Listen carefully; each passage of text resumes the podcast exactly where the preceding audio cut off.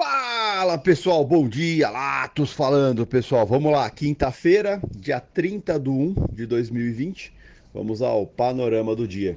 Nesse momento, os índices mundiais, é, na sua totalidade, negativos aí, ainda refletindo o coronavírus, refletindo um pouco a fala do Fed ontem, né, refletindo é, umas incertezas globais aí. Nesse momento a gente vê a gente vê o, o petróleo caindo em 1,88. O petróleo ontem que teve os estoques, os estoques que saíram saíram abaixo do esperado, né? Na verdade, a gente teve ali meio-dia, a expectativa era que viesse negativo, né? Ou pelo menos é, pouco positivo. A expectativa ontem do petróleo bruto era zero era 482 mil barris positivo, veio 3 milhões 548 mil barris positivo, ou seja, o estoque está alto ainda. Isso acabou tirando toda a força de alta do petróleo. O petróleo voltou a cair, está caindo 1,90 nesse momento, a 52 dólares e 33 o WTI. Né? Então, é o fato do coronavírus vem desacelerando as economias, né, principalmente a chinesa, a demanda pela commodity diminui bastante e percebe-se isso pelos estoques, né? Dentro dos Estados Unidos os estoques estão altos também, então acaba sendo um efeito dominó. É, e o petróleo vem sentindo, né? Já tem especialista dizendo aí que é, se durar se durar durante o mês de fevereiro esse coronavírus, com toda certeza o petróleo vai começar, o WTI vai começar a trabalhar abaixo de 50 dólares, o que é, começa a ficar bem ruim para algumas é, em alguns países né, exportadores de petróleo. O ouro, nesse momento, 0,62 de alta, volta a se ter um momento de busca por segurança, né, bem expressiva a alta do ouro. O, se nota também a alta dos a queda dos treasuries, né, o treasuries 10 anos está caindo 1,82, mostrando mais uma vez aí que o mercado volta a buscar segurança, né? O, a preocupação com o coronavírus volta a ser alta novamente, né?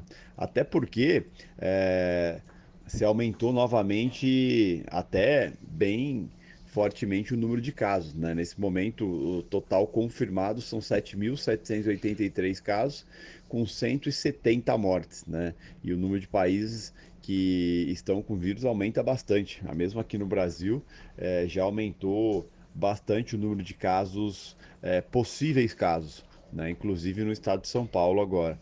Tá? Então, a preocupação está tão grande que até mesmo os Estados Unidos criou uma comissão especial para ajudar a combater esse coronavírus. Nesse momento o S&P está caindo bem também, está 0,75 de queda. O S&P que está refletindo preocupações sim com o coronavírus, isso é fato, mas assim também como reflete dados de ontem dos Estados Unidos, né? Ontem saiu vendas pendentes de moradia e era um dado que se esperava aí que viesse positivo, meio por cento positivo, né, e veio menos 4,9 negativo. Né, isso surpreendeu um pouco o mercado, tirou um pouco a força. Depois, no final da tarde, é, teve o Fed, né, decisão de política monetária, se manteve estável a decisão de política monetária, mas na fala do Powell é, ficou uma incógnita aí sobre é, como que vai ser as diretrizes do Banco Central americano daqui para frente, é, enfrentando uma provável desaceleração global devido ao coronavírus e também ficou no ar é, como que vai ser a política do Banco Central americano em cima do Ripple, né? Da liquidez que o Banco Central vem dando aí para os bancos. Né? e a, essa continuidade não se entendeu o motivo real da continuidade é, e se tem alguma coisa que o mercado não está sabendo que preocupa o Fed, mas que não, não foi aberto ao mercado. Então isso, depois da fala do Fed, a gente viu os mercados ontem se estressarem um pouco, o S&P caiu bem, o ouro voltou a subir, o petróleo caiu, o Então a gente o dólar acabou subindo também, então teve uma movimentação bem interessante pós-Fed, né? justamente pela incerteza, é, de certa forma, que o Fed deixou no ar. Tá? Então é, é ficar bem atento. O euro nesse momento está 0,05 de queda, o ien japonês está 0,14 de alta e o índice dólar está 0,04 de alta. Né? O dólar que nesse momento aí está está estável no mundo, não está tão forte, está positivo frente aos emergentes, mas está estável, dá para considerar que está estável. Agora na parte da manhã saiu o IGPM, né, de 12 meses é, do Brasil, e ele ficou abaixo da mediana, né? É, abaixo da mediana do que era esperado. Tá? Então isso mostra que os estímulos feitos em cima da taxa de juros ainda não teve o efeito esperado. Né? Vale lembrar que essa semana o Campos Neto disse que vai ser bem paciente e vai aguardar o efeito dos cortes já feitos na taxa de juros para poder é, olhar para novos cortes de juros. Tá? Então tem que ficar ficar bem atento a isso. Né? O mercado tenta pressionar o mercado brasileiro, o Banco Central em si, para poder para poder justamente é, fazer novos cortes. Né? O mercado espera que termine o ano a 4% os juros brasileiros. Vamos acompanhar. É, falando de agenda, é, saiu agora de manhã taxa de desemprego no, no, na União Europeia. Ela caiu um pouquinho, né? Ficou, a expectativa era 7,5, veio 7,4. Saiu alguns balanços agora na parte da na madrugada e na parte da manhã também. Dentre deles que chama atenção é o Deutsche Bank, né? Que é, relatou mais um prejuízo bilionário. É, saiu também da Unilever, que veio com 38% de é, abaixo né, do, do, do anterior, assim como a Samsung também reportou aí um, um crescimento 38 por 38,5% menor, né? ou seja, vem perdendo bastante market share aí, né? Isso tende a, a sangrar bastante também as ações é, da Samsung, assim como da Unilever também, né? E o Deutsche Bank traz uma preocupação bem grande para a Alemanha ali, de uma quebra mesmo do banco, né? O banco que vem reportando prejuízos atrás de prejuízos, tá? Então bem importante ficar atento a isso, tá? Bem importante mesmo? É, falando de agenda, então às 10h30 tem o PIB trimestral nos Estados Unidos, bem importante dado é ficar atento. Tem índice de preço do PIB também às 10h30 e tem pedidos iniciais de seguro-desemprego. Tá? Então a agenda do dia está concentrada toda ali às 10h30. Tá? Importante ficar de olho.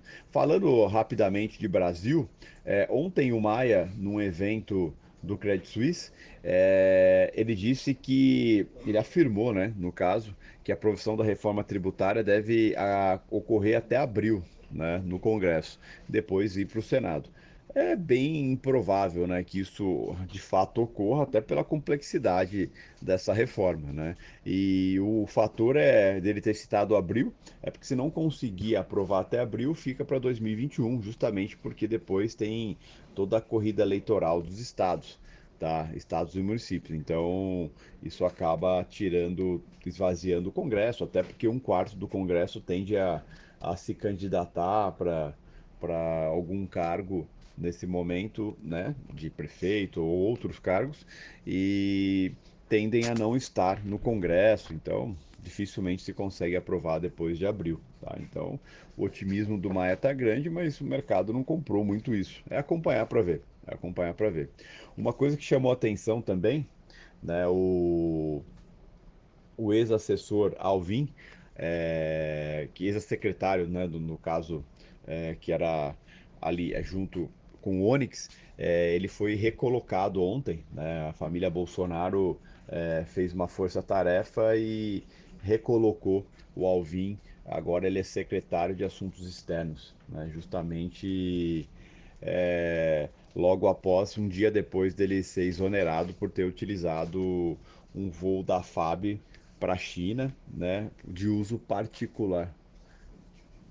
Né? E parece que ele foi demitido de novo, né? Tem que acompanhar o que, que aconteceu, mas foi uma movimentação aí, tanto do Flávio Bolsonaro quanto do Eduardo Bolsonaro, para que ele conseguisse um cargo. Então, acho que não pegou bem e bem provável que seja exonerado também desse outro cargo, cargo porque em todos os jornais saiu isso. Tá? Falando do mercado, ontem a gente viu no finalzinho do dia, o mercado acabou sentindo é, a fala do Powell e sentindo também o peso externo né, e acabou pesando no finalzinho ali. A gente viu o Ibov fechou com 0,94 de queda, 115,384, e a gente viu o dólar fechar em alta, uma alta até expressiva do dólar, 0,83 de alta, 4,231. com ajuste ficando a 4,220,77. Né? Essa, essa puxada mais forte, essa pesada mais forte do Ibov é, foi justamente pela é, pelo peso do S&P no finalzinho do dia, depois da fala da Powell ali, tá bom? É acompanhar ao longo do dia, mas bem provável que tenhamos um dia interessante, né, e um dia que siga aí um pouco o cenário externo, porque não temos um cenário muito positivo, não temos notícias positivas para o cenário momentâneo, tá bom? Excelente dia a todos.